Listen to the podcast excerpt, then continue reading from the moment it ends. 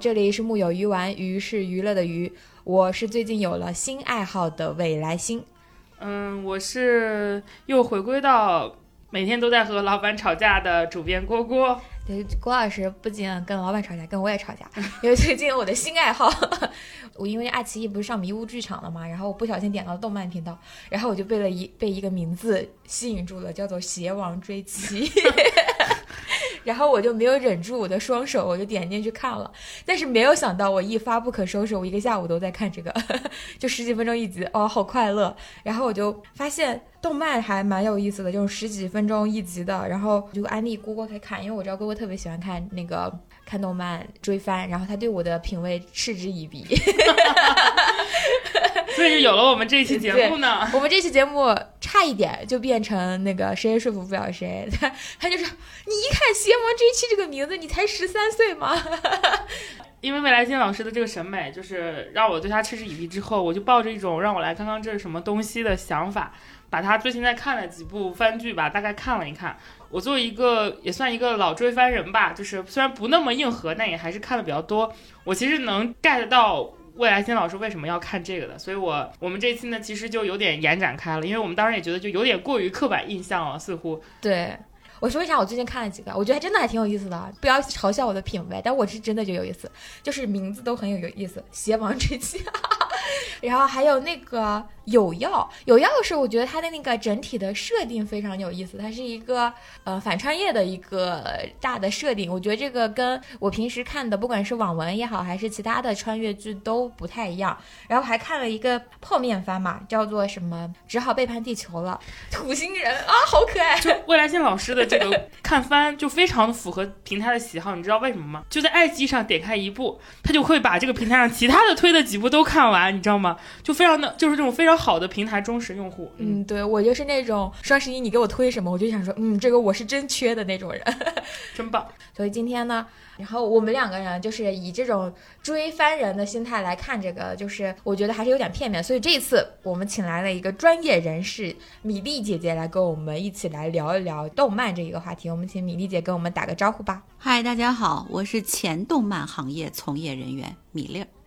米粒姐声音好好听，好温柔。米粒姐人长得也很漂亮呢。我们先说一下自己喜欢的，我已经说了我最近我比较喜欢的了。来，我们请老二次元郭老师来跟我们聊一聊他喜欢的。因为吃下了未来星老师的安利，去看了一下他最近在看的几部番啊，就是有药我也不错，因为我看了之后才发现这是我还蛮喜欢的一个 IP 小说改的，就之前它是以小说的连载的形式，我就看过这个原著是那个网网文作者戚英俊写的一本那种段子文吧，我还当时还买了实体书，然后我都没有太关注，我不清楚他做了动漫，也是因为未来星看了之后我就看了，我觉得哎，他这个。人物的这个脸，至少我还挺满意的。然后包括整整体的剧情和故事串的也蛮好，因为它整体它那个小说是个段子小说，它把它改的还是给以主线给串起来了，我觉得还挺有梗的。然后我让我特别喜欢原作的地方也有保留，他自己新加的一些内容也蛮连贯的，所以有药我也可。其他的话，最近看的话有在看那个英雄联盟，就是我其实不算一个玩家，因为这个有朋友推荐嘛，说他的故事讲的也蛮不错的，我就去看了一下，就是非常硬核的一个美美式的一个动画吧。我觉得看下来，它每一集时间还蛮长的，每一集它四五十分钟，但是你看完你会发现它。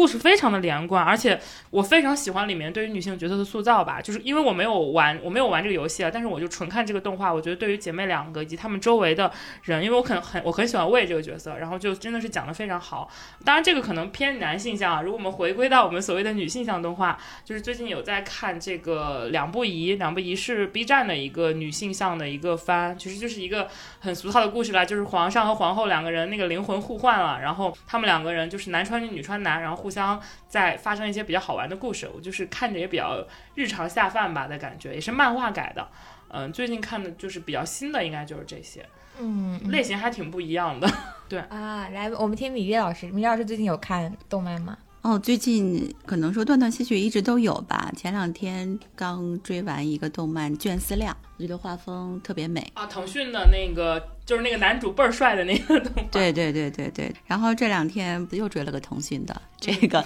一人之下》啊，《一人之下》我也看了，我觉得也挺好看的。嗯，对，是那个第他已经出到我从第二季开始《一人之下》就没有再看，他出到第几季了？现在？呃，这个现在已经是第四季了。有挽回一下第三季崩掉的口碑吗？当然有，当然有，当然有。就是第四季，我觉得它最大的一个给我们的视觉冲击，应该是它思考了一个人性、人类的未来。它把整个人类和异能人之间的关系，也就像漫威宇宙一样，哦它给重新构化了。他认为加入了多元宇宙的概念。对对对，他认为异能人多了的话，就会导致整个人类的世界的威胁，所以他构架了这么一场对立的概念。X 战警有 啊，对对对对对，就是你会觉得我们的动漫世界不是仅有男欢女爱，仅有我们自己的传承故事了，它会有一个我们的宇宙观。我觉得这这是国漫的一个很好的一个变化。呃每个人喜欢的那种番都好像还挺不一样的。是，我觉得这就说明了，就是我们的观看的受众的我们的偏好，然后以及我们的年龄层是有很大关系的。我后来因为看他喜欢的这这个番啊，就是爱奇艺的这几部番，当然我我也挺喜欢有药的，就是《邪邪王追妻》和这个《背叛地球》我也看了，然后我努力的发现了一下，好像我身边看这些番的受受众好像都是妹妹呀，就是中学生挺多的，就说明未来新老师的喜好和 中学生的喜好达到了高度的一致。但我觉得，年轻，就我觉得这三部还挺不一样的。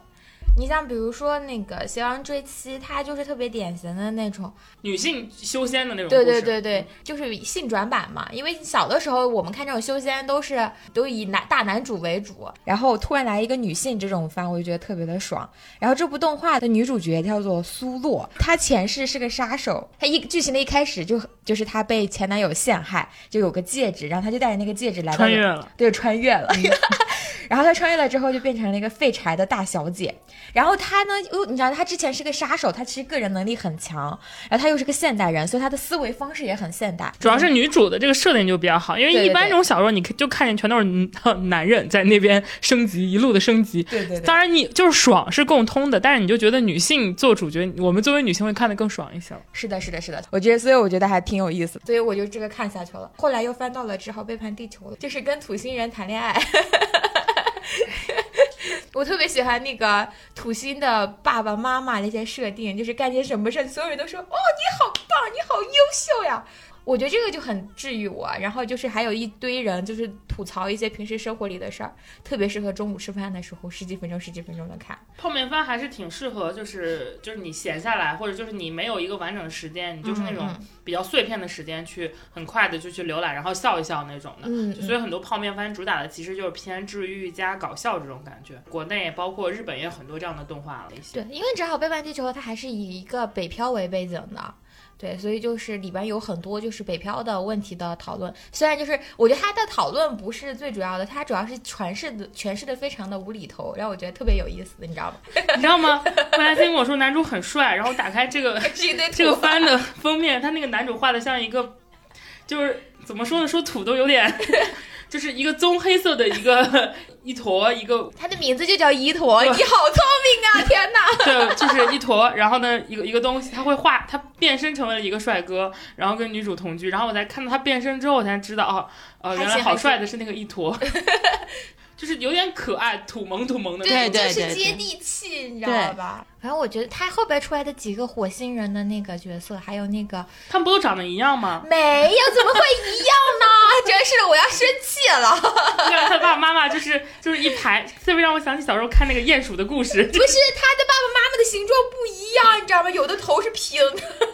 你也太优秀了，你还能看到这么细节的东西呢。然后我还看了有药，我觉得有药还挺好看的。就有有药是这样真情实意的用剧情锁定我的，不是因为那些奇奇怪怪的东西的。然后就是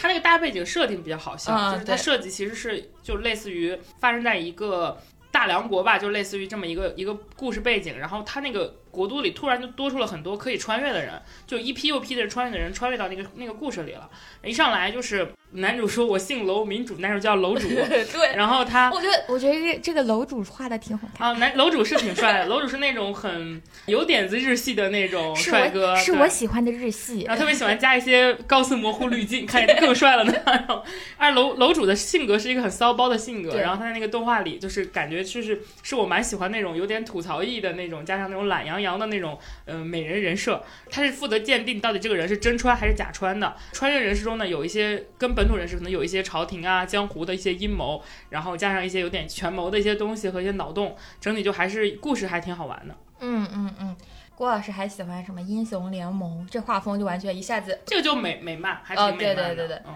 除了美漫，我刚刚说的其实也包括了比较典型的女性像，像我们俩刚刚聊的《有药》啊，还有那个我说的两不疑，都还是挺女性向的作品。然后，但也有一些还挺全全性别向的，比如《一人之下》这种。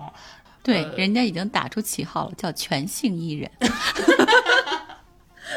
是的，就是他不强调自己瞄准的是男性还是女性，嗯就是都还是能揽获一批受众的。但是我我觉得通过我们刚刚的这个聊，如果有喜欢动画的朋友，应该也能发现，就是其实女性的喜好的动画类型，其实远远没有刻板印象里很多人觉得那么窄。就比如说我们刚刚聊的很多还是挺男性向的一些动画，但是其实有我身边，至少是我身边是有大量的女性观众。哎，我想问一，下，妖精的尾巴算男性向还是女性向它在传统意义上算是热血番，啊？那就是男性向的，为就是但是它还是有女性受众不少的。对，这就是很典型的一个问题，就是往往非常成功的日系的呃所谓的热血番，它都有大批的女性受众了。我是觉得它不是热血番的问题，它是一个它的主题。首先，它要治愈系的嗯，啊，然后呢，它会有很美的这个画风画风，风，嗯、然后它就自然而然会吸引一大批的女性受众。比如说，你看《犬夜叉》，更多的是女性受众，啊它不是男性受众。这倒是，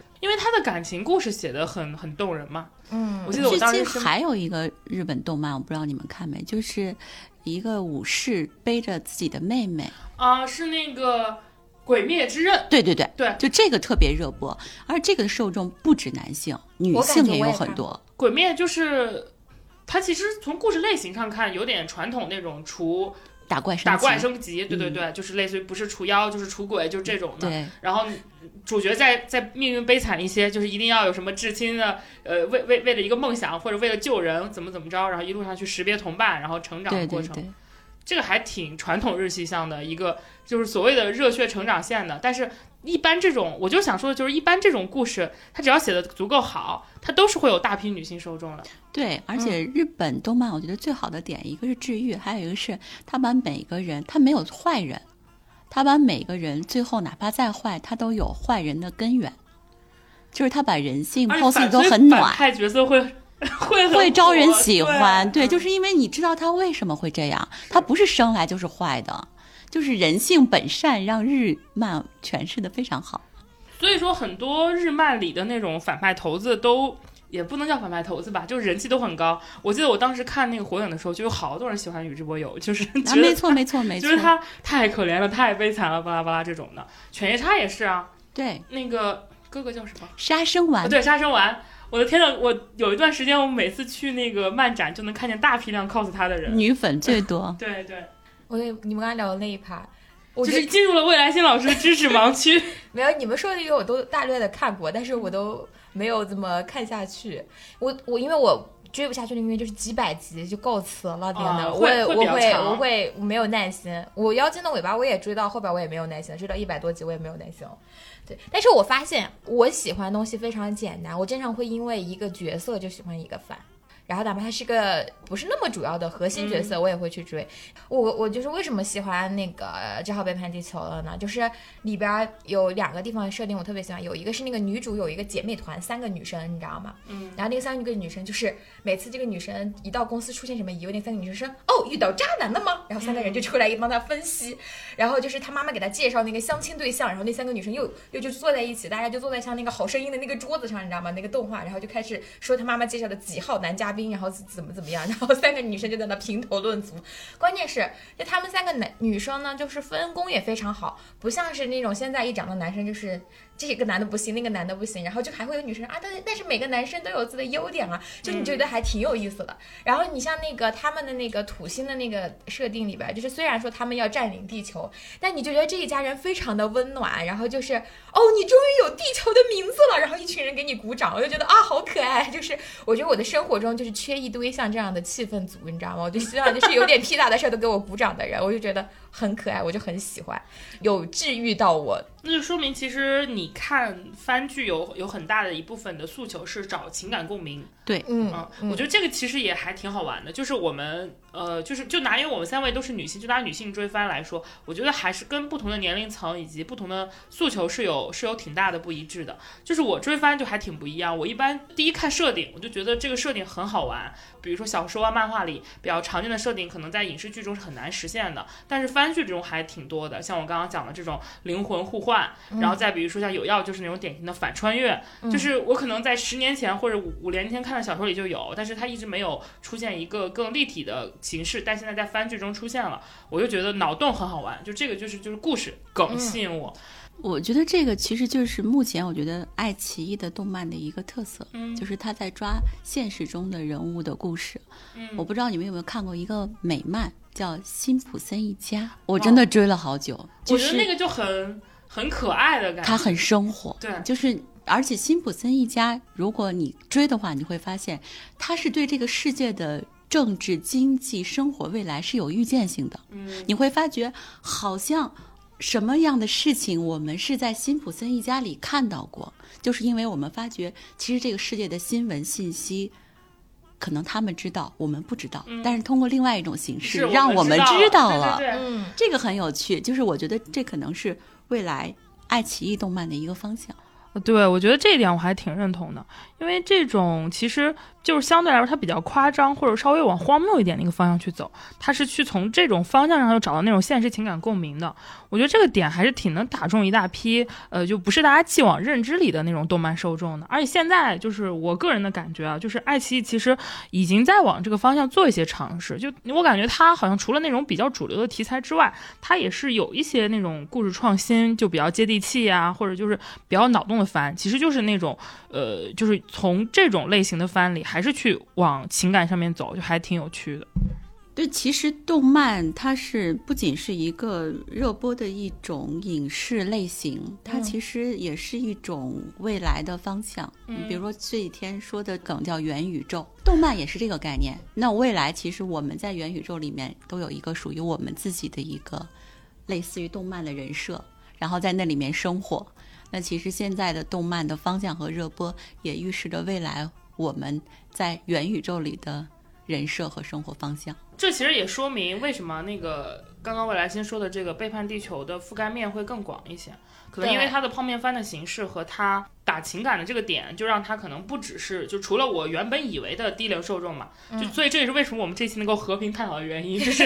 我看了看之后发现，哎，我本来以为它可能是一个整体年龄层就比较小的人看，后来我发现，哎，好像有很多大学生啊，包括像未来新这样的职场受众，他可能会从中间获得一些情感的共振，所以他也他也是这个受众群体。主要是下饭，很舒服。对我很喜欢《希望追妻》，就是因为他爽啊，因为他就是他的个性就很干脆利落嘛。然后前面也说他前面就是是个杀手，所以他就整体就给人感觉非常的敢爱敢恨，然后也不会拖泥带水。嗯，就是因为杀手这个职业就带给了他非常天然的、非常冷静和独立的那种思维方式，人间清醒，看了就是那种嘤嘤怪，对对对，看了就是爽，就是对贼贼刚，非常屌。而且，但是，但是他其实跟那个王爷的感情戏也很甜，刚中带甜，全世界只有你配我的温柔，绝了。那我吃饭的时候就不会看那个，就是一些你像你刚刚说那种四十分钟的英雄联盟这种，它就不适合吃饭对，你就应该看，因为你的眼睛会盯着那个屏幕你要贯全神贯注，对。就你你没办法说好，我现在就是边吃边看，就是我听声儿什么的，就是你会你会想看它的每一帧的画面啊，什么包括画风啊这种的，嗯。而它时间很长，就你一般可也不可能说我吃个饭慢慢悠悠吃个四十分钟什么的，所以这个就是说明女性在追番的过程中，其实需求点然后偏好型都还挺不一样。哎，你们会有自己特别喜欢的角色类型吗？有我我喜欢类型跟未来星还不太一样，未来星喜欢那种现实生活中有想拥有的，我喜欢那种现实生活中不能有的，比如说一些绝美大疯逼啊，就这种的，就那种一定要战斗力高，然后长得要好看，最好性格再变态一些比。如说 杀生丸是吗？对对对对对，就是很典型，就是这种的，或者说像佑这种的，或者说像金闪闪这种的，就是又美又强又变态。那国漫里呢？就国漫里这种这种角色还不算很多吧，我我好像没有特别戳中我的国漫，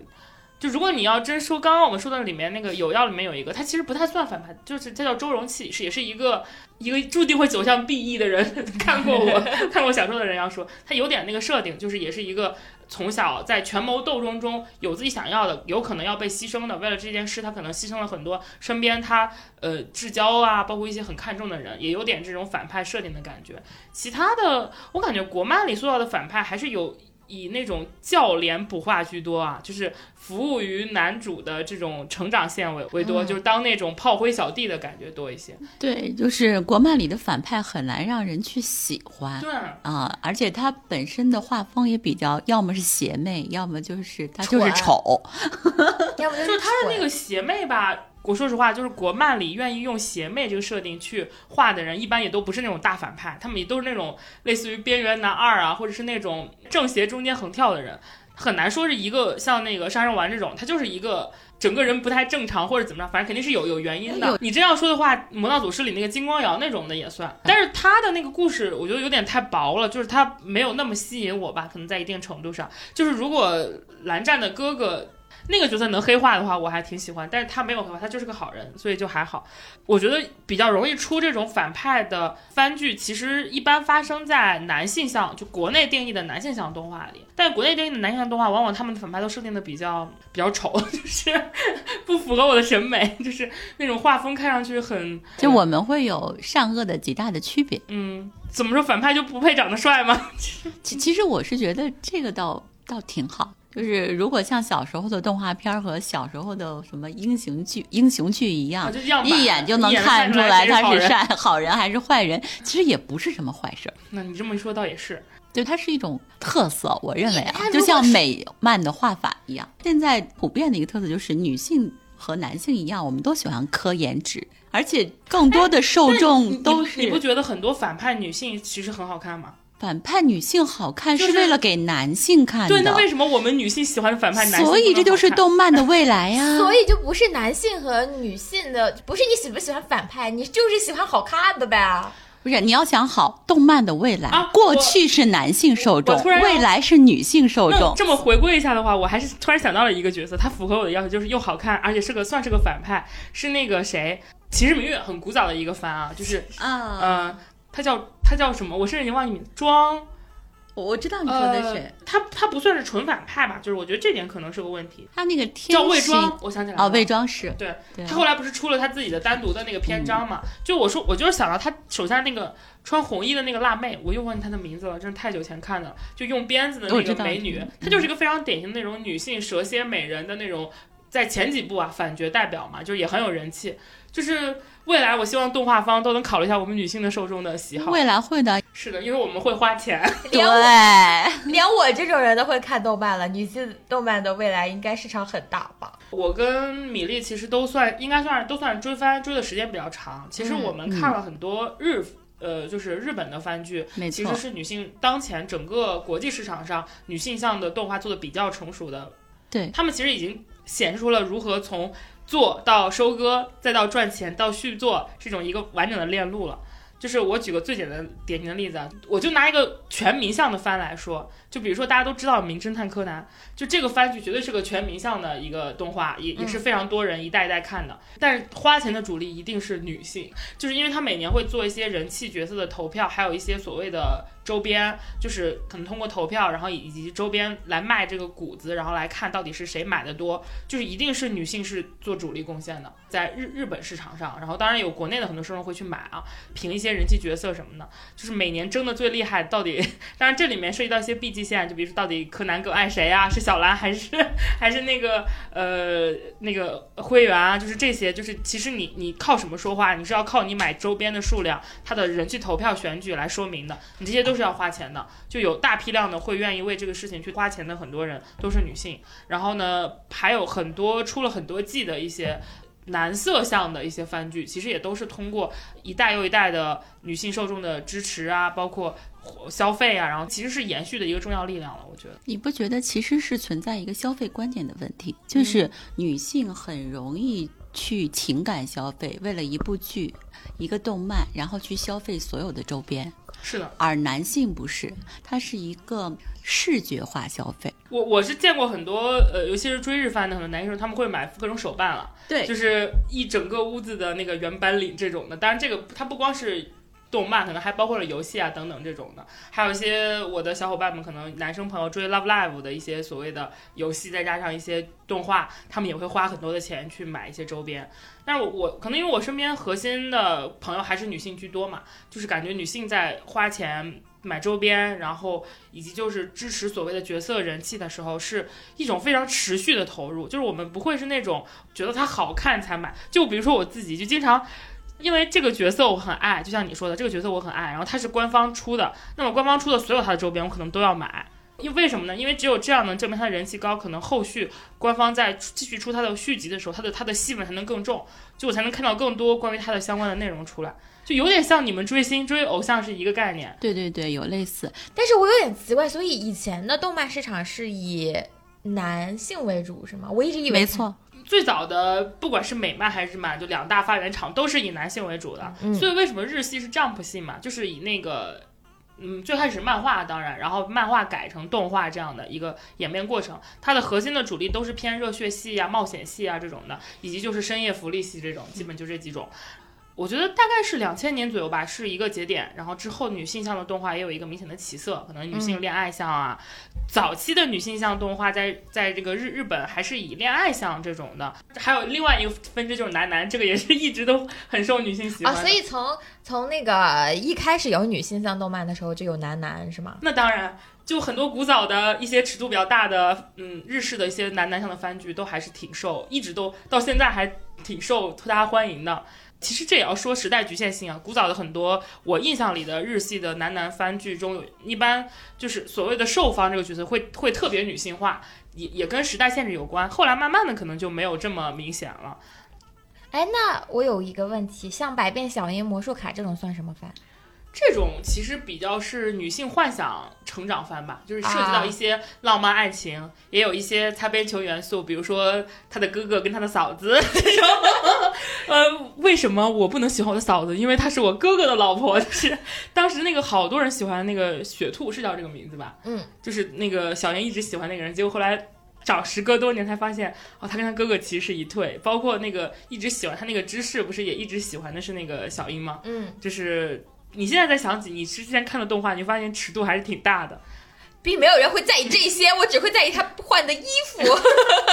就是所以说女性幻想嘛，可能就是有一些魔法呀、变装啊，加上这种收集的这种综合类元素。但小樱其实我个人感觉她她的情感故事也是讲的很好的。那个是所谓我们小时候看的少女向的动画，已经是日系的上女性向的动画发展一段时间之后出现了这种作品。没错，呃，但其实还有一种啊，就是樱兰高校，其实它已经是嗯恋爱番的进化。就我觉得它它是代表了一种类型，叫做本质女主工具人类型，就是女主的角色存在只是为了她作为一个引子，然后来引入到一群不同类型的长得好看的男性出现，然后让观众带入女性来幻想我跟其中的一个人谈恋爱那不。是电影制作人吗？哎，其实是这样，就是日本的这种女性向的这种乙女向的动画，其实一零年前后就已经有了，但是国内已经到了二零年了，就他们晚了十年左右。因为日本的乙女向的游戏其实也要早很多很多年，啊，所以其实就是先有游戏，再有这种嘛。因为没错，以第一人称视角来选择不同支线的男主谈恋爱的故事，这个类型的很神奇的点就在于，一旦很火，就是你不光女性会看。我之前问过我几个男生朋友，因为为了录这期播客，他们告诉我他们也看过《樱兰高校》，真的。当你一个动画火到一定程度上，绝对它绝对就跟日就跟热血性动画女性会看一样，嗯嗯这种所谓的甜美恋爱向，男生也一定会看，因为他想知道哦，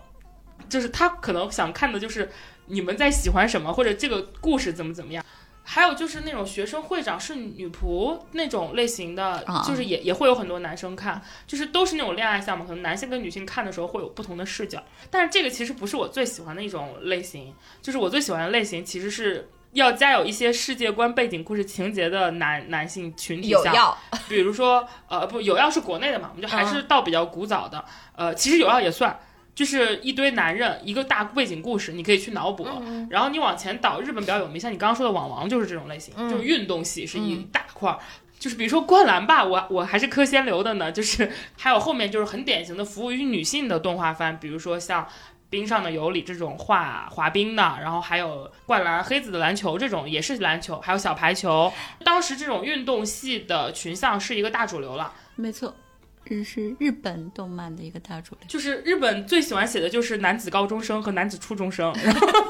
他们在一起能干嘛呢？如果你正常世界就是不加入什么幻想，然后以及超能力，那他们就只能通过打篮球、踢足球、打排球这种运动，除了柯南，呃，以及死人，就是 是另一类啊，就是侦探是一类，就是比较另外一类，就是来造成男子群像的塑造。所以说，就是在海贼王其实也算。但它是幻想了。对，它已经不是那种现实，它不基于现实嘛。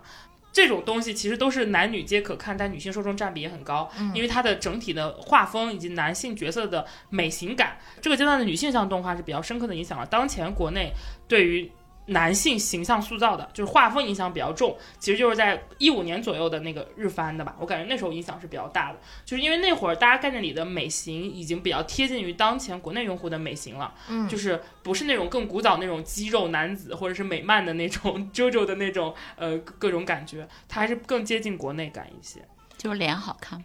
瘦高九头身，然后萝莉正太，然后各种戏，呃，比如说这种高冷系呀，然后霸霸道一点的，然后那种眼镜啊，就是这种标志性角色。我的个人偏好还是更倾向于一五年之后的呃女性向那个日漫市场，因为那会儿他们那个日漫类型更多元了，就是嗯不是以恋爱为主，可能加入了很多就我刚刚讲的运动系、啊、热血系的元素，然后可能可看性会更高，然后这也影响了国内现在主要以打男群像为主的女性向动画。有要就算，就是我觉得画风也好看，人也比较帅，嗯然后故事设定也比较有趣，然后一堆人，我觉得相处也模式比较好玩儿。就是我觉得这种虽然可能我这种人就会被一些我的朋友嘲讽我说我就是一个人设狗，就是你不就喜欢霸道总裁吗？你不就喜欢李泽言吗？怎么说呢，也我看你怎么狡辩我比。较喜欢周防尊那种类型，就是我在所有的动画里都是这种类型。通过一个类型的角色，我会非常喜欢，就是一部动动画作品。所以我其实希望国内的国内的动画市场可以在人设上更做得更极致一些。哎，现在国内画什么的比较多呀？国内的女性向市场，我觉得整体来说还是处于前期发展吧。我我我个人感觉，作为观众，米粒老师觉得呢？我觉得现在国漫市场目前不能说前期发展，我觉得已经在不断的上升和分女女类期了。性向女性向这块，女性向你们能帮我其实从一开始，国内的动漫市场，我觉得它就是裹着女性向开始的，它不是男性向的。我看的第一部国漫是《秦时明月》，其实这从这部来看，从一开。始都是。就国内的这些我们叫国漫或者是动国内动漫也好，它就是从两千年甚至零四年以后才逐渐开始的。但是从一开始以来，我觉得他们就是有。关注到女性受众的，虽然你会觉得一开始是腾讯开始做的，从游戏起家的，嗯但是他做到这个国漫市场来，我觉得个人猜测，当把游戏做成国漫市场的时候，做成动漫的时候，是有意在拉近和女性的距离，但是你没有觉得是拉近游戏的距离。对，但是你回到这个动漫内容赛道的本身，我觉得我们刚刚其实也聊了几个平台啊，包括像腾讯、爱奇艺啊、B 站啊这些，就还挺不一样的。就 B 站，我对它印象其实它早期是做了大量的日番引进的，我有很多日番的启蒙是在上面一起看弹幕、一起追的。嗯，批量那种热血系啊，一些比较火的一些那个季季番啊什么的，我我我都在上面看。然后腾讯呢，他他们家这种以男性 IP 为主吧，就是斗破呀、斗罗呀这种这两年比较火的，要么就是比较全性向，就是类似于我说，呃，就是一些蚁人之下、狐妖这种的，就是真正的女性向还是比较少的。然后爱奇艺就是相对稍微特殊一点，它，嗯，它属于那种也会有一些日漫，然后也会有一些男性的热血题材。我印象比较深，像什么灵域呀、大主宰这种。当然，大主宰我没有看，我之前看过他们的《四海惊奇》，还挺喜欢的。但是它的偏女性向内容也是一个主要主主区分赛道吧。像刚刚未来星说的这个《邪王追妻》，就很典型是女性作品嘛。只好背叛地球和有药，我个人也感觉虽然也会稍微扩容一些，但是应该也是更偏女性向一些。其实存在一个问题，就是你对女性向的认知和我们对女性向的认知，每个人不一样。你喜欢看的是人设，嗯所以你认为女性向的动漫应该从人设来去看。嗯我喜欢磕颜值，所以我认为女性向的人设就只要是在于有好看得好看才会有女性受众。明白，我明白对？吧？所以其实这就是我会觉得一开始他就有考虑到，就是因为从一开始我们哪怕画的人物表情都是僵硬的，这都不重要，最重要的是一开始的人都美，都很美。不丑。表扬一下《秦时明月》里那个雪女，我记得当时第一部的时候，她转圈都在僵，但她的脸很好看。没错，啊，是如果反而是我觉得是现在这个爱奇艺的这个动漫，嗯它其实在真正的在做一些生活化。然后，你们说的是我喜欢的那几部吗？对，对对对对，对它很生活化，这个是爱奇艺的一个方向，很有意思。因为我们刚刚聊的这几部啊，《邪王追妻》、《有药》，还有那个只好背《背叛叛地球。它其实都还是比较明显的受众群，可能是主打女性的。对，我主要是爱奇艺的动漫其实是很女性向的一个一个一个一个一个切入思路吧。嗯就是对比之下，你你你们这么一说，因为我就按照我刚刚看人设以及米粒老师看脸这个概念来看，很多不管男性还是女性的这个画风都还是偏。反正国漫很少会画那种很很写实的画风，没有写实的，也没有极夸张的。对，不会走那种特别像那个一拳很规矩超人或者是悟悟空那个感觉，不会。嗯。是。悟空为什么？就我倒觉得我特别期待的啊就是以后的国漫会有像我们看到的三星堆这样夸张的啊，表这种表现形式啊，我很期待。他基本上都是那种不是可爱就是很帅，没错，他很少有说那种特别特别写实的，或者是说就是特别离谱的，比如像海贼这种的。中规中矩过于。主要是我觉得，首先你国内现在很多是三 D 啊，因为它通过考虑到建模以及难度，你很难通过三 D 做一个很丑的人。对，因为我们从一开始的起步就不低，是从游戏到这个动漫的。如果是说我们也像日本和美漫一样，是从二 D 的原画开嗯始去做的话，可能就不一样。而且我我我我从我自己的感悟说一件事儿啊，就是美型这件事情吧，可能它没有那么重要，但它也非常重要。我为什么在民工漫里看海贼看的最晚呢？就是因为我每次不打开看它的那个动画，我觉得人怎么能长得这么丑？就是虽然我知道很多人要来喷我了，但是我一定要说。就是 One Piece 这个画风这件事情，绝对不只是影响了我一个女性受众。我真的是直到非常非常靠后，我朋友给我讲了 Ace 的故事之后，我把我打动到，我才忍住看看看到后面哦，剧情就是画风，它可能有点像一个坎儿，就除非你的故事已经强大到像海的这种高度和这种幻想能力。还有这种画画风能力，因为它不是只有丑就行，它是要每个人的那种形象是要夸张的，非常有特色的，你才能够说实现哦，我可以做一些比较夸张的诠释或者这种，包括七龙珠，我觉得这应该是《七龙珠》《海贼王》这样，应该是日后的国漫的一个方向，用人设和故事内容来立住。立住，不用那么强调画风。对，我觉得美型很重要啊，因为我一开始看《七龙珠》，我就看不进去。我要不是因为被我哥逼着，我肠胃炎的遥控器。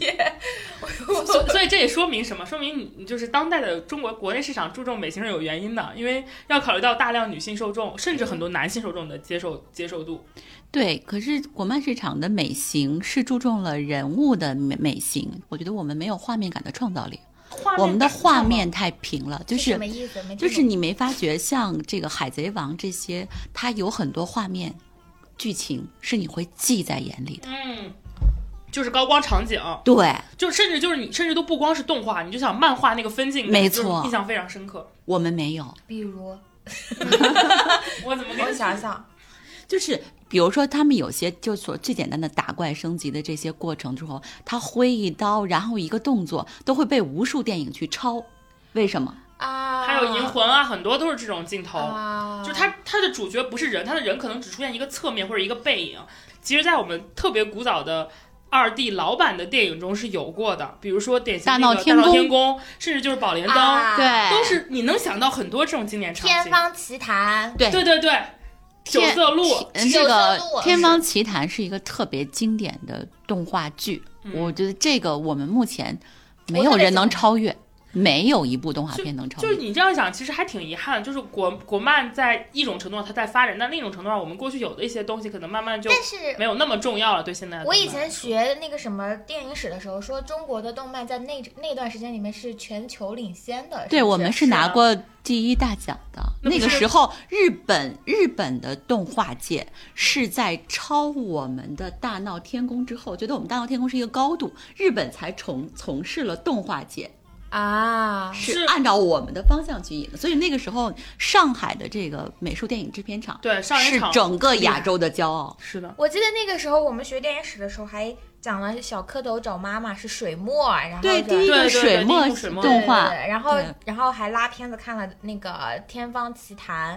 然后还看了《大闹天宫就比》。如说，反正有一段戏，就是当时那个嗯哪吒呃不沉香，sorry，宝莲灯有哪吒，沉香翻山越岭，然后就长大了。那一幕就伴着两边的山，他在那里爬的那些场景感，其实非常到位的，就是嗯很典型的二 D 动画的到位感。这种场景性，可能因为现在很多国漫它会更强调所谓的故事性，因为特别像你这种磕 C 磕人设的人多吧，所以要要 但也不是啊，就是我的很多人设的高光镜头是跟场景密不可分的，就在、啊。尤其是在日漫里，它是能让你记住很多，嗯，就你甚至能脑补出它的原画时刻或者它的那个二 D 的那个漫画里的那个经典的镜头的。但是国内可能很多它的那个漫画，我这也跟国内对于漫画的观看习惯有关，它是缺乏在漫画里那种强表现性的场景。其实我们又回到刚刚说的这个女性的这个消费赋能上，我觉得强女性受众的动画，它在招商层面以及在它后续的衍生品变现层面，它都还是面临挺大优势的。没错，他会现在永远花钱的都是女人。我给《全职高手》动画周边花了一万块钱吧，至少。我跟你说，女性的消费而且很执着，你知道吗？这个事情，她长情，我本人，执着，我代表了一一些二次元消费观的人，就是。虽然很多人就是说二次元不应该以金钱来论喜好，但是我就是典型的，如果我爱他，我愿意为他花钱。因为我我算是受日日系影响比较大，就是日系的很多番剧的那个所谓的周边福利，然后出的那种，比如圣诞的特点，或者说是一些新的图，它就是看你的消费的。就为什么这两个人？因为他俩人气火，我能卖得好。如果你喜欢的人就是花钱的人少，他就只能。作为镶边来出现，或者就是它就没有什么它的周边。日系他们搞的就是这个，他们就是靠这个来供养的。周边市场上非常大的一块儿。呃，我觉得虽然说从大体上来看，男性也会也会花，但是可能女性在消费上是全世界公认，在任何一个领域都是要强过男性。而且我就是买买买嘛。而且我觉得女性特别愿意做一些怎么说呢，二创，就传播，嗯，对，就是很愿意贡献话题。我记得那一年《魔道祖师》上的时候，哇，我觉得他们真的那些 CP 粉啊，就是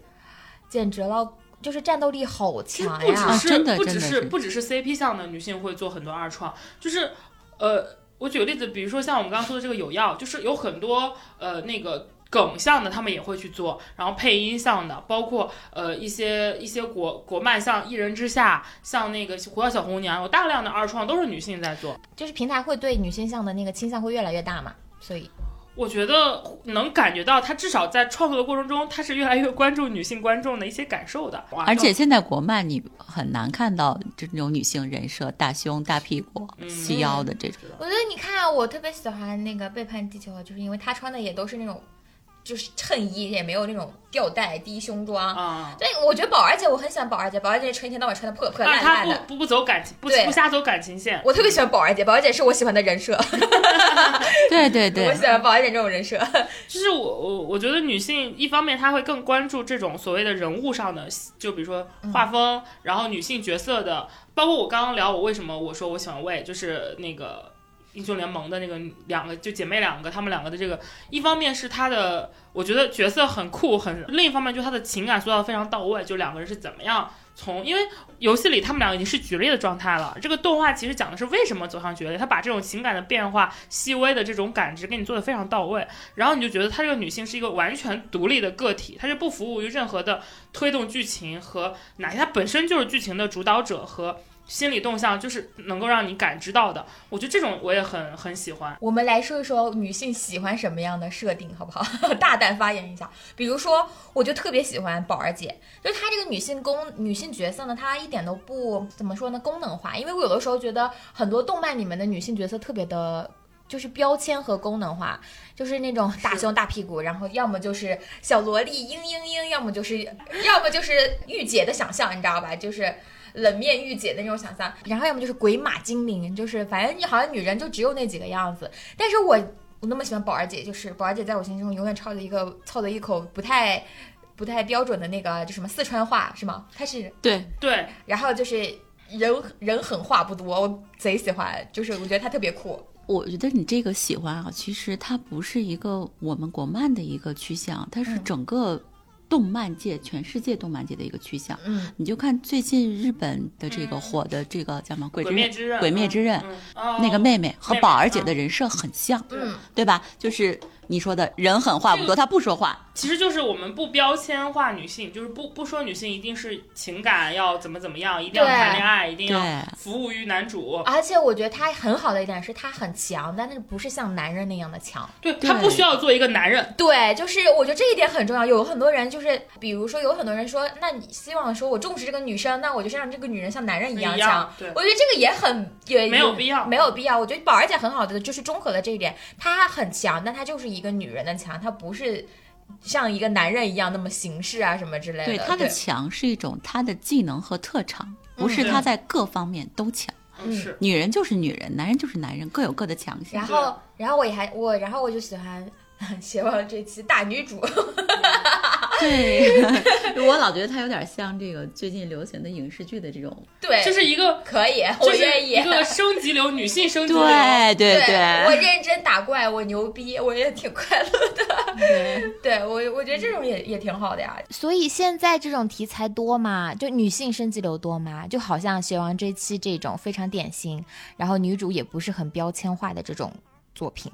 动漫会越来越多的。我我的话就是还挺喜欢贴近日常系一点的女孩子，嗯就是举一个不那么恰当的例子吧，比如说我不知道你们大家看过有没有看过《非人哉》，也是个国漫，是一个讲了一帮建国后妖精成精。我比较喜欢里面的几个女性角色，就是九月呀，就是那个九尾狐叫九月，还有那个兔子叫小玉，她们都是比较重要的女性角色吧。九月是一个，她们都是社畜，九月是一个典型的天下上上班之主，然后呃是个九尾狐，然后有但是是那种性格比较大大咧，有点像男孩子，就不喜欢穿裙子，然后天天喜欢穿短袖短裤，怎么舒服怎么来的一个吐槽艺的人设，就那种天天翻白眼吐槽那个设定。然后小玉是一个日常喜欢穿撸装裙，一个长得非常可爱又萌的，但是性格是一个很反差，是一个御姐型的一个外表萌妹内心御姐的一个兔子的设定。我很喜欢《非人哉》里的这种，就是有一点点中国风的玄幻感，又有很多我们日常社畜共鸣的一些东西。它那个玄幻感让我觉得很好玩，因为它很多东西来自于《山海经》，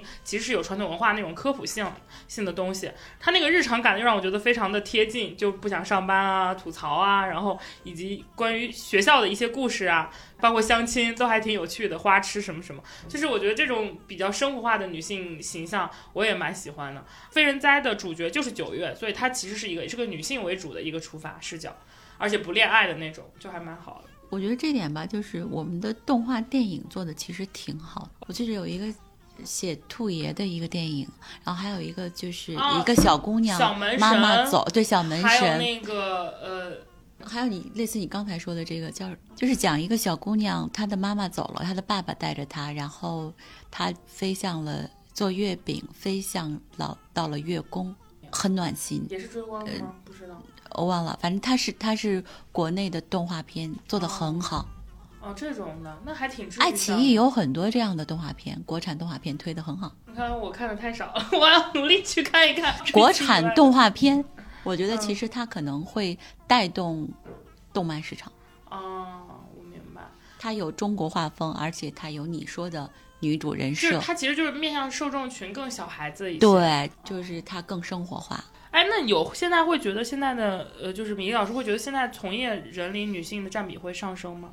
动漫产业的嗯从业人员、女性比例真的不少。我怎么觉得好像主要还是男性？就是你可能没有看作看到制作人员，制作人员现在至少我接我接触到的啊，嗯，这个在制作层面的现在的女性群体其实是越来越多。越多的啊，那是件好事。我觉得女性群体越来越多，就说明她们的视角。呃，我觉得女，尤其是动漫行业，女性受众越多，她的她的那个情感细腻颗粒度就会越好，她就不会那么我觉得男性很多时候就是虽然说我看地图吧，但他对于情感细节的关注肯定是没有女性那么细。对，一个是故事细节，还有一个是画风的这个细节，你就会觉得至少在原画创作这块儿，就女性的原画师她画的东西，她有细节情感的啊表情就很丰丰富，对。更尊重女女性一些，对。而且那个故事设计上也不会涉及一些让很多当代女性女性，比如我觉得离谱或者无语的这种剧至少不会有夸张的身材比比例例这件事情。就是这也说明就还好了，就是其实很多女性消费者是在反向的影响我们的创作市场。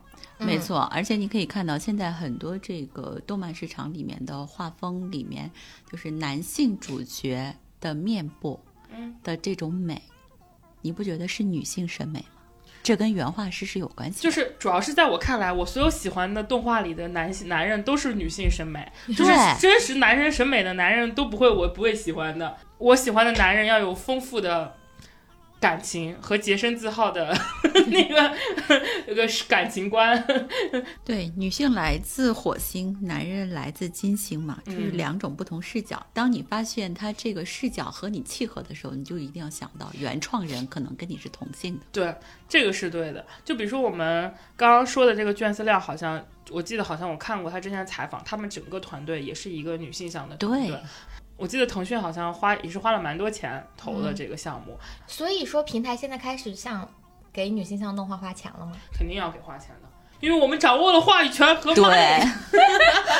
太自豪了。呃，是这样，就是你你看 B 站的，我们说几大平台吧，B 站、爱奇艺、腾讯，对吧？就说这几个。你先说 B 站吧，B 站其实我看他，我记得他们今年出了个统计报告，就是女性跟男性的那个动画偏好其实还挺不一样的。嗯女性的第一名好像就是呃天官赐福天官赐福，天然后官赐福画的太好看了。还有一些其他的单改的一些项目，然后也包括了一些那个叫什么美食的一个萌萌小什么玩意儿忘了，就是一一个有点像偏美食的一个泡面番，就是还挺女性向会喜欢的作品类型。然后爱奇艺的话，他们家的风格整体其实就是我之前也说了嘛，就是女性向一些。我们刚刚说的《邪王追妻》《有要背叛地球》类型还挺不一样的。有这种大女主啊，然后也有那种脑洞向啊，然后背叛地球就是全年龄一点吧，我觉得比较日常。呃，当然这里其实我觉得有要你要真说的话，我觉得男性看也完全 OK，呃，也能 get 到一些梗的乐趣吧。对啊，对啊，我跟新哥就天天在家看悠悠。谢谢，呃，谢谢对我喜欢的动画的支持。还有一部我不知道你有没有看过，就他们有一个女性动画叫《今天开始做明星》，就是它标的是青春励志，但我觉得就是一个非常搞笑的片子，因为它它讲的是一个男生在姐姐的逼迫下，就是男扮女装唱当当偶像的啊，这个设定我也想看。对，就是这个脑洞就很有趣。对，我也看过这个，就比较早了，这个这个这个这个系列。嗯，那就是说我有一个朋友是个是个男生，他也就经常在爱奇艺上看那个《四海惊奇》和《灵域》这种东，他特别喜欢《灵域就都是这种修仙呗，是不是？》，就是男爽男主的那种。啊，嗯明白。然后还有那个腾讯，腾讯卷饲料嘛，今年就比较比较大手笔的在做，嗯还有也是一些像《魔道祖师》，其实是在腾讯视频。嗯，然后嗯，他们发的那个片单里也有一些就是呃典型的就是 N 代作品，或者就是一些也是女性向 IP 改的一些作品。整体平台都还是在作品上去做的，就是卷丝上就是个原创的。我们刚刚你说的那，我们你刚刚说的爱情那三部其实是漫画或者是小说 IP 改的，对，就是都开始尝试着用女性去做女原创女性故事，以及就是女性像啊，包括 B 站，我记得那个嗯。就是明显的感觉到突我们女性的作品在增加，嗯而不是之前的那种类似于这个 IP，没想到哎，原来女的也喜欢，就没想到是这种的，嗯而是就我做出来就为了让女性看的。嗯嗯嗯，就这种内内容是有有有增加的，因为尤其是原创女性动画，其实你要支持还是得投入蛮多钱的。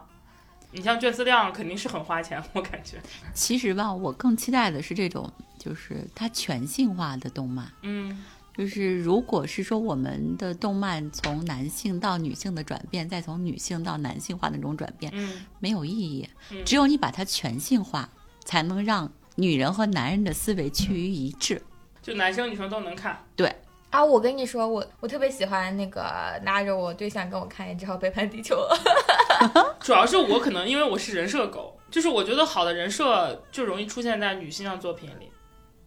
那是因为你喜欢，嗯，可能你喜欢的人设不是男性喜欢的人设。是的，对，因为你喜欢的人设是你想象中的男性，男性对。对，我说句不好听的，就是我肯定作为女性，我喜欢这种男人，我一般是要个男性的，他需要足够多的戏份，才能有足够多的周边和和衍生消费，让我去跟他共情，让我去喜爱他。这种喜爱不一定是出于所谓的性幻想的喜爱，那一定是有一种强情感勾连式的喜爱。那你会为花城还有诸葛青这样的角色去花会啊，钱吗？我会为他们花钱。比如说一个角色，他同样受男人和女人的喜爱，嗯但是他可能打动这两个群体的点是完全不同的。啊，我觉得就是我不可否认，我们爱的都是这个人，但是我们两个对他的情感的深度挖掘点是不同的。女性是一个情感动物，尤其嗯是当你受的知识教育程度越高的时候，嗯你的情感化需求更高。对，所以这就是男人追求的可能是爽，嗯对就是但是在动漫里，女性追求的远远不止爽，她可能要更细腻的情感。她是情感，就是我换句话说，我不爱龙傲天，但我为什么喜欢叶修？因为他就算赢了别人，他也会，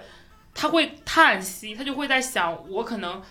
我不是永远能赢的，他也不是永远该输的。我要的是这个点，就是为什么我说我希望有更多的女性向作品，我不是说我不希望有这种全年龄的男女都爱的人，而是说有太多的人，他可能他觉得做到了第一步，就觉得有很多人爱他了，就不需要再往下深挖一个人了。对，他需要情感化。对，就是我想要更细腻的情感，或者说我想要更很多我现实中得不到的一些东西的抒发。我觉得女性向作品的更多其实就是它它能够实现一些女性需求的题材，女性想要获得的一些情感，甚至就是。更细腻的男性可能关注不到的一些，比如说更内心的东西其。实更多的还是治愈系的。其实治愈性的动漫和英雄主义的动漫的对比就是这样。对，当然好就好在一点，就是我感觉平台也在慢慢的做这些东西。你就比如说我们刚刚说的那个，嗯，卷思量其实就是有一点从女性视角出发的，加入了很多女性情感跟世界观的一个奇幻故事。然后呃，有要就是那种比较脑洞梗向的，但是也是有很多嗯。我我觉得是有更多深层次的挖掘，它不是只停留在爽这个上面，是有一些深层挖掘的一个一个东西的。包括可能天官赐福，它可能虽然它大背景是包装成的是一个有点呃双男主，然后再加上可能是那种惊惊悚一些的那种感觉的东西吧，但它关注到的每一个单篇故事的情感是很细腻的，我觉得，我我感觉。情感的需求和故事类型多元化，而不是单纯追求爽的需求，是我所谓的女性向的需求。对，就是你觉得女性向未来会更需要哪一些作品？治愈系，啊、我也觉得是。这这是一个呃整个的一个动漫市场的一个趋向。它不仅是女性作品的趋向，而且是一个时代需求。嗯嗯嗯就是我们这个时代需要治愈系的作品，不止动漫界。嗯嗯嗯嗯，就是它要日常一点，然后要呃温暖一点，，对，然后它不需要那么的超现实主义，那么的呃有有那种我看了之后，我我就跟我打游戏一样，我需要成王成什么，就是那种不需要那么物质流。物质，对，也不需要那么的猎奇，它就是一种淡淡的温暖感，就是而且我觉得它。有点，它应该像我们小的时候爱看的情景喜剧，像我们爱看的《武林外传》，我觉得本质上是一致的，就是它可能可以设定一个超脱的背景或者是世界观，但是它最后一定是温暖你的，你看了之后会觉得你获得了很多你你所需要的情感诉求。嗯嗯反正我还是挺喜欢，而且我我想看群像治愈系，嗯，就是一堆人的那种故事吧。A、B、C 那种的，比如说一些女子高中生的日常啊，男子高中生的日常呀，或者就是架空世界观嘛。我记得好像我看那个之后，好像有一个番叫呃《石少侠感觉很孤单》，就是讲的是那种就是有点武侠背景下的那种搞笑日常吧，而且有男有女，也是个大家庭的感觉。另外，我觉得罗小黑这样的作品也可以更多一些吧，就是加啊，入了罗小黑挺可爱的。加入了中国风的一些那种奇幻设定，但本质讲的是治愈故事的感觉。嗯买了好多手办。嗯，它的周边好好。啊，对了，说到治愈系，我觉得治愈系是很容易出周边的。对，我当年特别喜欢那个那个就是龙猫，还有那个什么。我以为蛋壳菌呢。呃，不是 啊，蛋壳菌也可以，但买那个可以压的那种小的。然后龙猫和那个呃夏目友人帐，我就买它夏目有人帐的那个大的那个化身之后那个猫的那个玩偶啊、周边呀，还有那个买了好多 T 恤，手枕啊，对对对对就很可爱。我觉得这种治愈向的作品特别容易出周边。还想插一句，就是关于衍生产业链这块儿，嗯我觉得国内未来的衍生产业链上是可以做多元化开发的。就是目前动画的衍生产业基本上是两块儿，一块儿是植入嘛，就跟剧一样，它可能在剧内会做一些广告。我觉得这个已经还蛮多了，大家都比较熟悉的，像那个。魔奥鲁是当年跟可爱多，啊，然后还有像那个呃，我记得我当时看那个有药的时候，他也和那个九九九感冒灵都有那个就是动画人物出来做广告。啊，那邪猫这一期还跟蒙牛有合作，那个 女主角苏洛和那个男主角叫南宫流云，妈这个名字对于我这个湖南人很不友好，就是那个苏洛和那个南宫流云表白的时候，妈呀，这个名字真的你连表白都念不对了是吗？就是他们表白的时候，就其他角色的乱入，然后加入了那个蒙牛的创意广告，之后还有会有一些蒙牛的小剧场，把那种酸酸乳的产品植入到情节里面，我觉得还蛮有意思的。对，这种合作形式还是当前整个那个动画业态里很流行的。就是我我说句不好听的，就是其实大家看这个，我就有点像大家追自己喜欢那种流量艺人拍那个中沙剧场一样。动画的话，就是我喜爱的动画角色，然后在广告剧场中出现，其实它的反感程度是非常低的，是要远低于那种。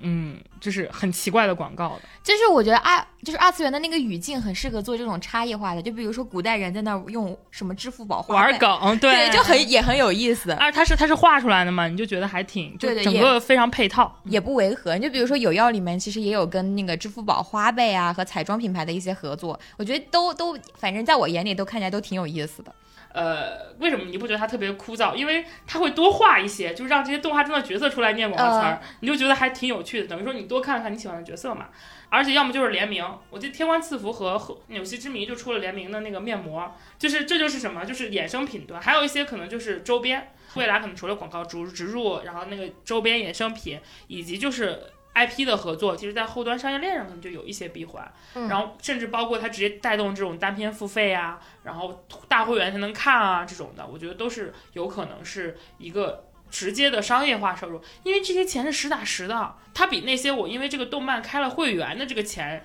更直接，你知道吧？啊，对吧？这就是衍生品消费的意义吧，包括它的商业价值都是很高的，在整个动漫产业链。我现在平台已经在慢慢做这一块儿，而且据我了解，好像优质的动漫 IP 的商务合作价还蛮高的。嗯就我们之前也有聊过，业内的朋友，就是一部比较头部的动漫的商业授权合作的植入广告费，其实甚至是超过一个二线网剧的合作的，嗯就还挺挺，我觉得挺赚钱的这一块儿。呃呃，说回来啊，就是我们需要什么样的女性作品？就是我觉得除了就是治愈系，还挺适合出周边的，嗯因为你越可爱的人物，你的衍生品卖的越好，毛绒系啊什么都还挺多，包括盲盒。嗯，然后我也很喜欢有药，我就觉得我喜欢这种在现实生活中脑洞，脑洞的啊。或者有的时候就是像我刚才说的《三体》这种很难在那个特效上满足大家对书本的想象的，哎呀，就是呃，有要有要，因为我挺喜欢这个作者的嘛，他还有一个小说也要也要那个动画化了，叫《成何体统》，嗯也是很好笑的一本小说，就是女主穿越到古代当成一个妃子，然后她被皇上就是招。就是要侍寝的时候，她突然发现，妈的，皇上也是穿越的，然后两个人开始在一块儿想，怎么样才能够把一个拳王，就是很有权有势的王爷给斗倒，这么一个过程，就是非常的有趣。嗯，这个小说也挺好看的。然后好像我看它应该也要动画化了，期待一波。有要二也要出了，期待一波。我觉得有二真的挺好看的，大家可以去看一下。而且我觉得它是全年全年龄向向一些，对，对，因为它梗也比较有趣了。嗯嗯，然后，嗯，其实这块儿就比较也可以说到一些女性向，因为现在女性向经常在做女性加的作品，嗯就比如说女性加科幻、女性加悬疑，就是这种更多元，就是它不是单纯的只有帅哥，只有那个呃美女美男，然后在一起干嘛干嘛，它可能要加一个另一个主轴元素，什么推理呀、武侠呀、悬疑呀，然后嗯科幻呀，加个技能，对，加个技能点，让它让它更像你说要更脑洞一些。这种其实就我说的极致情况，就是因为在正常设定下，动画是需要一些就跟剧情它需要矛盾冲突、极端情况的。然后它为什么很多日常像喜欢设立一些类似于是呃，除了我们说的治愈系之外啊，他喜欢设立一些所谓的。运动，因为运动就是一种极端，它是胜负欲嘛，我一定要获胜。这种情况下，我可能会出现痛苦、矛盾、挣扎、成长。而我们刚刚说那种，不管是大悬疑还是说是科幻，也是一种极端情况。在这种情况下，你才能往往才能够逼一个人有成长线，或者让那种更极致的情感得到一种爆发吧，生离死别啊什么。因为在日常中这种情况都比较少见。是女性成长也可以说，因为我觉得你刚才所说的很多东西，在女性成长当中，它就很挺多的。其实就是打怪升级变相。对，变相打怪升级。只不过我想期待有一个女主，就是大女主。但我更期待的女性成长的作品是，呃，更聚焦在女性个人身上的。就是我很希望有一部类似于女性的网球王子这样的作品吧。嗯，因为我觉得国内这种描写女性情感和成长比较好的 IP 是有的一些小说，嗯，呃，然后可能就是更符合我这个年龄看的一些古早的所谓的女性向的一些小说，比较虐恋啊这种的都有。就是你就是你写爱情，你就写的更更成年成成年向一些，或者说你写成长就写的更纯粹一些。但是这种作品就是目前还没有看到它被搬到动画这个场景。应该说，现在这个作品其实，在网剧题材上才刚出现一两年时间，网剧都没有很多，所以它需要一个过程。嗯嗯嗯，就是我就慢慢随着他们现在做所谓的 IP 宇宙嘛，就是我要有一个小说，然后我要做动画，也要有网剧、音乐剧等等。对，它可能慢慢的会有。它是一个全产业链，一个趋势，慢慢来。对，嗯嗯，就是我我看很多晋江上的一些比较好好看的一些所谓的 IP，还有我特别喜欢的，呃，就是尾鱼，就是今年不是有一个剧很火嘛，司藤，他是我非常喜欢的原著作者，他的很多 IP 就是非常典型的女性加冒险。就有一些，就有加一些一点恐怖元素，还有一些很大量的冒险和奇幻，然后也有很多中国历史。我就像这种 IP，就其实是特别适合动画化，因为它在审核上没有那么多的难度，而且它的很多瑰丽的场景其实是很适合用动画的形式去呈现的。我这种头部的女性向 IP 作品是完全可以搬上动画荧幕，而它如果做的真的很成功，它绝对不是观众只有女性的。它也是一定有男性的很多观众喜欢的。嗯，是，我觉得也可以做的稍微低幼化一些啊，就是，我觉得这个是肯定的，就是他要他要做分层，就是动任何动画都要有分层，就它既要有主打十八岁以上、二十五岁以上，也要有十四到十六这种。就是我很期待，就是你，因为我有一个十青春期的妹妹，十五岁左右的一个妹妹，给她看一些好的动画。对我。我会觉得，嗯，你的成长当中很多的东西你是被规训的。我觉得很多女性意识觉醒，特别是我自己来说，我的女性意识觉醒是要到了大学之后才完成的。但我觉得，其实你在初高中这一个阶段，你是在你的世界观形成的时候，你就需要很多这样的作品来告诉你一些它的有一些规训，它就是不合理的。这种女性成长的作品，其实我也很期待，真正的落在女性成长上边。面对的女性问题上面的这些作品，我觉得也可以用一些，呃，我觉得因为动漫的这个语言体系，我觉得是很它的那个体系非常的让人轻松，能够深入浅出的把一些很宏大的问题说的很简单，所以我觉得这是很适合做一些女性成长的作品的原因。就比如说看《邪王追妻》的时候，他面临的那个年龄层也很小嘛，然后那个女主就有感情线，但另一就是重点，他还是放在个人成长上边的。多作为一个独立的个体，然后去了一个陌生的环境，你怎么去对抗困难？然后在这个过程中，你又怎么实现自己？然后同时，可能在这个过程中，你能够找到嗯，跟与你更志同道合的伙伴，然后可能这个人最后也会成为你的爱人。所以我觉得这种动画其实到我的。生活当中就是能够把很多问题都给就是解决掉，所以我也很期待有更多能够讨论这种的或者更聚焦的这种女性成长的这种对这种动画出现。就是我不知道你有没有看过一个一个也是个嗯网飞出的一个动画叫《鸟姐妹》，这个不是很热门，就是它的风格有点像女版的。马男，我不知道你们看没看过马男，就那个所谓的那个丧系的那个马的那个啊，我知道啊，就是他是他的故事主角是两两只鸟，就生活在一个城市里，然后两个鸟呢有不同的性格，然后也都是上班或者是说就是正常的。青年职业女性，然后她们有各有就一个是那种很开朗，一个是有点社恐。她们在面临各自的情感生活、家庭以及整个职场都有非常详细的展现。比如说那个社恐就经常不知道该怎么跟领导对话，在接水茶水间可能遇见了就不知道该说什么，然后不懂得拒绝别人。然后呢，她。两个人本来是住在一起的，结果后来，哎，她的男朋友跟她一起住，她就她就跟那个那个开朗那个女生分开了。然后那个开朗的女生呢，她看起来是很很认真又热情，但她一方面她有她有很强的那个健康问题，他有他有失业的焦虑、酗酒这些问题，这种就非常的现实。他尽管他表现主角是两只鸟，但是他的所有的生活的故事，你都完全可以在我们日常中个是个动动漫吗？这个动漫就是鸟姐妹，就是找到投射。当然，它有一些很夸张的那种恶搞的表现手法，在很多东西上。这就是二次元好的地方对呀，对啊，就它可以把一些你可能平时耻于去聊的一些东西，或者是说，比如很脏乱的家呀，还有嗯情感危机呀，还有健康问题这种的，嗯它都用一些很很很好玩的方式表现出来。但是它它是它是足够戳中你的，就是你你你很焦虑，然后你看到那些慢慢就哦，原来很多人和我一样，或者原来是可以这样子，我可以走过这一关，就是你会有一种切实的焦虑得到缓解，或者是说你有共共通和共鸣感。嗯然后另外一部跟这个类型不太一致，就是呃《动物狂想曲》，就是呃这部也是。这两年就是 B 站比较火的一个日日日番，就它其实主角是一个狼，就是然后它是就是未来可能设定故事里就是动物们都是食草跟食肉系都是平和的生活在，有点像那个《疯狂动物城》的暗黑版，就是你们都啊看过那个《疯狂动物城》吗？迪士尼的。然后但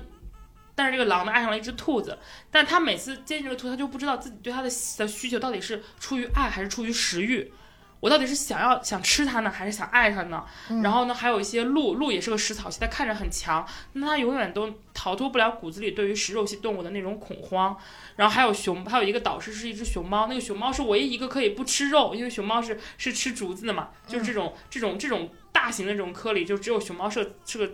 杂食性或者说以草食为主的，他们的这种博弈，其实你能看到很多反映的背后的社会问题、阶级问题以及性别问题等等，就是这种这种深层次的东西，其实可以通过这种动物、拟动物和这种。看似和我们完全奇幻的这种故事来展现出来的，我觉得这种其实更现实。我觉得因为它可能更难，但就是是把人性的不同层面通过动漫或者是不同动物的特点去展现出来展现。出来。对我有的时候，你看动漫里面会经常有那种特别热血的话，你放在那个放在那个电视剧里面就特别的中二中二啊，哎特别傻但是你对，但你在动画里你会觉得就应应该是这个是样子，就是应该有这样的世界和这样的理想，就是应该有这样的生活和这样的解决方法。是就是我觉得这这就是热血漫永远能火的这种这是海贼王的魅力。对对对就我，所以我就很期待有一部这样的动漫给我妹妹看，因为我妹妹最近在跟我咨询感情问题，就是我觉得小女生的很多恐慌和焦虑。其实我现在以我一个过来人的方式跟他讲，他特别像大道理，因为我很多时候就跟他说这有什么呢？他会觉得我不不对他感同身受，但其实你到了我这个年龄，你就知道那又怎么样呢？而且我我觉得我们就是我们当时小的时候看的很多所谓的生活类的小朋友成长的一些对 IP 改的剧，你像那时候我们有那个男生日记、女生日记的动电视剧版，然后也有那种。其实我们小时候看的一些国产的动画，比如说像《虹猫蓝兔七侠传》这种，其实它也是有很强的这种，呃，虽然它感觉你感觉它很小，但是它其实背后的情感观、爱情啊、友情啊，都是很能打动人。但我觉得现在的，呃，就是有点断层，嗯就是它像我们小的时候看那种在中间地带的那种动画，其实是我觉得是不够多的，就是跟我们的《海贼王》和《火影忍者》的时代是不一样的。不一样的，对，嗯是真的不一样的。对对对，所以就还挺需要这种，呃，其实我觉得你像你刚刚你妹妹说的那种生活上，可能包括就类似于，呃，我跟我的室友们处不好，我跟我的同学们不知道该怎么相处，我喜欢一个男孩，他对我什么感觉，我觉得这种其实像女子高中生的日常，也很适合出以动画的形式。对啊，但其实这个回答的问题就是所谓的好剧本从哪里来呢？就是 这这其实像日漫、夏目这些做的很好啊，嗯，他就是做这一类啊，对。嗯嗯嗯，就是可能需要有更多垂类的动画制作公司，是安静的做这种治愈性、治治愈愈系系的嗯动画的本子的人。嗯是，其实总结下来，我们刚刚说的是是好几种。第一种就是在所谓的热血冒险的男男性向的故事里，我们需要看到更多的女性视角和真实的女性感受。另外的话，可能就是我们更期待市场上会出现很多我们想要的呃日常系的产品，以及更关注女性现实的、嗯呃作品，还有就是。排解的那种治愈系的那种泡面番等等这种作品，我觉得可能都是嗯嗯能够给女性有更多的温暖和情感连接的东西吧。呃，我们想看的东西和我们能接纳的东西，要比现在大市家场上以为的要多得多得多得多的得多，而且我们愿意花的钱也比你想象中多得多得多得多。多。是的。我还是对国漫整体抱有很高的期待的，因为郭老师也不能想象我会看动漫吧？因为我我自己是被很多番剧就是影响的成长的一代人，嗯我到现在慢慢的可能我们长大了，我们我们能看到。我们的视野更开阔了，我们也知道动画曾经给过我们什么，而现在动漫又给了我们什么，所以我们就特别希望国内，因为我我们都知道国内是有非常好的我们我们自己的核心的一些元素跟奇幻的东西，以及我说实话是有一批还在坚持的创作者的，我觉得这点也很不容易。他们可能没有什么钱，然后也甚至就是也被很多人就是去怀疑过，甚至就是面临很多困难，但他们还在坚持。所以我们也希望就是从我们女性的视角，能看到更多优质的、呃符合大家想象的作品，而且获得它该有的商业回馈。就是我们作为一个消费者来说，只要遇到了我们真正爱的东西，反正我们是为会为它花钱的。对，米粒老师有作为一个前从业者，有对这个行业有什么想说的吗？哇，这个问题好大哟！我的妈对这个！问题对我来说有点大。嗯我是觉得，如果有一天我真正能够做到我想象中的所有的独立的话，我会继续从事这个行业。行业，对，因为它是有情节的。嗯，请问今天你看到我们两个样本有什么感受？呃，这个感受我也感同身受，我也感同身受。但是可惜在于，这个市场我们要投入的人力、物力、精力、资金，不是我们一两句话能够解决的。对，所以说我觉得平台的力量和能量其实很重要，在这个过程。因为我这两年国漫的这个或者国产动画的大力发展，我觉得一定是分不开跟平台的这个发力上的。就尤其是在女性向这块儿，就是我感觉平台现在也已经看到我们这些女性受众了，就是也感谢始终在为我们这个行业里始终坚持的所有的创作者吧。嗯嗯嗯，对对对，好，也希望我们这一期完全是从我们自身兴趣爱好出发的一个畅聊，嗯，能够让听惯了我们讲八卦的朋友有一些不一样的感触吧。对对对。然后这里是木有鱼丸，鱼是娱乐的鱼，期待跟大家聊更多有意思的话题。我们下次见啦，拜拜，拜拜。拜